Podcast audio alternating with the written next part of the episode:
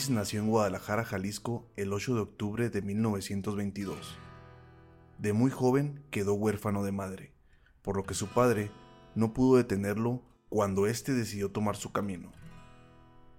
Recibió otra educación y cuidados a cargo de unas tías con las que vivía en la colonia Roma de la Ciudad de México. Luis tenía un gran sueño, volar. Comenzó a trabajar en una institución bancaria de la capital como cajero para cubrir sus gastos. Aplicó varias veces para ingresar a las Fuerzas Aéreas Nacionales, pero fue rechazado. También intentó cruzar la frontera hacia los Estados Unidos de América, pero fue deportado. Eso no detuvo al decidido mexicano a seguir su sueño. Fue cuando se enteró que en Canadá existía un programa de emergencia para capacitar pilotos. Él no hablaba inglés, tenía poco dinero y nadie lo esperaba en aquella tierra lejana. Tras un viaje bastante largo, un poco más de 4.000 kilómetros, llegaría a su destino, Ottawa. Al llegar, Luis dejó impresionados a sus reclutadores por su tenacidad y firmeza. Fue entonces que lo aceptaron en la secundaria técnica de Ottawa para aprender inglés.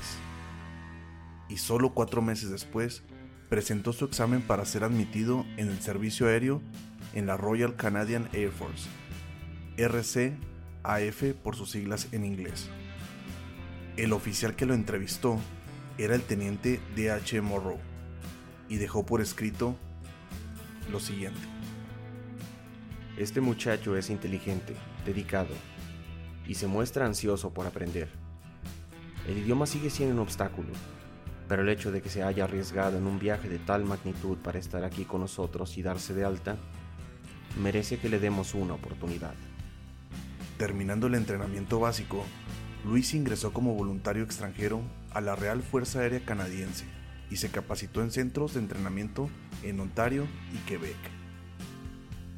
Finalmente, el 6 de agosto de 1943, recibió sus alas y su nombramiento como oficial piloto aviador. El 9 de noviembre de 1943 se le asignó al Escuadrón 127 con base en Dartmouth, Nueva Escocia, donde piloteó aviones de entrenamiento y participó en misiones de patrullaje de la costa canadiense, la cual estaba bajo constante amenaza por submarinos alemanes. En enero de 1944, el escuadrón fue trasladado a Inglaterra, donde se reclasificó con el número 443 y se le incorporó a las acciones en contra de Alemania. Luis estaba al mando de un caza Spitfire, uno de los más avanzados de su época, considerado como una de las máquinas más poderosas y letales de la historia de la aviación militar. Llegar a ser piloto de caza no era algo menor. La mayoría de los aspirantes era asignado como tripulación en los bombarderos o tareas de apoyo, y que Luis, sin tener un dominio perfecto del inglés, haya alcanzado ese puesto, habla de una personalidad excepcional.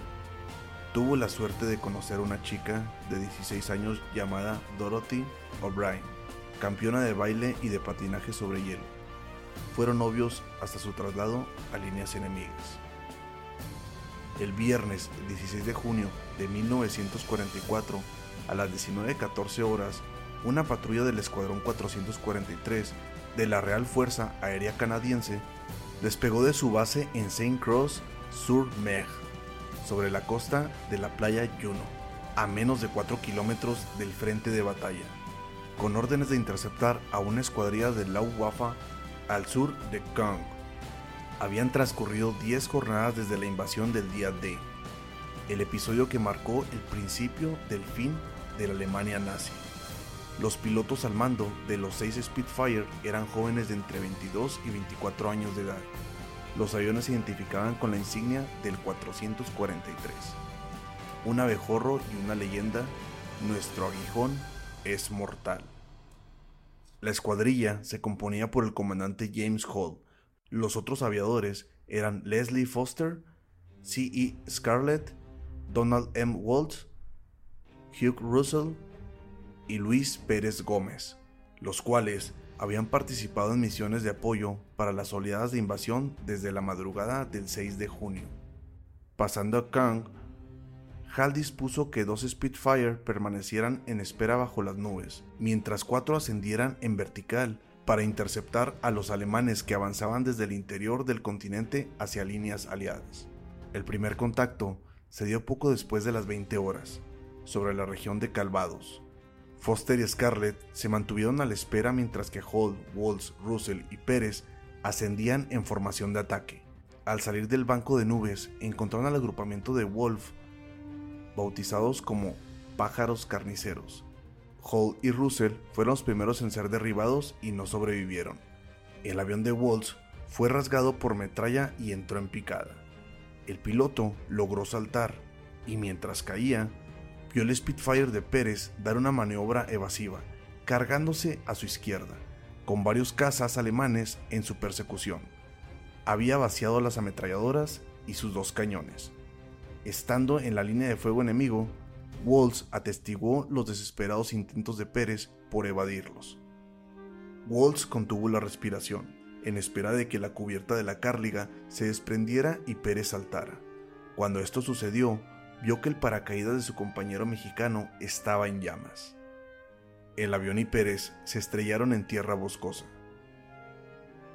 Cerca del acero retorcido del Spitfire quedó el cuerpo del soldado Luis Pérez Gómez de 22 años de edad, originario de Guadalajara, el único piloto de caza mexicano que participó en el asalto de Normandía el mayor y más complejo operativo militar de la Segunda Guerra Mundial. En su identificación se leía CA-J29-172, oficial Luis Pérez Gómez, RCAF, no desprender. Los restos fueron recuperados por agricultores de Sassi, y para impedir que cayeran en manos de los soldados nazis en la retirada, los sepultaron en el camposanto de la iglesia de San Protasio y Sangrevacio. Después de la guerra, las autoridades canadienses lo identificaron. El estatuto oficial dicta que los caídos en batalla reposen en el lugar de los hechos. Así se le informó a su familia y en su tumba se colocó una lápida con la inscripción Oficial de vuelo Luis Pérez Gómez, piloto de la Real Fuerza Aérea Canadiense, 16 de junio de 1944. Su padre nunca lo visitó. Su madre había muerto cuando era un niño, Luis Pérez Gómez.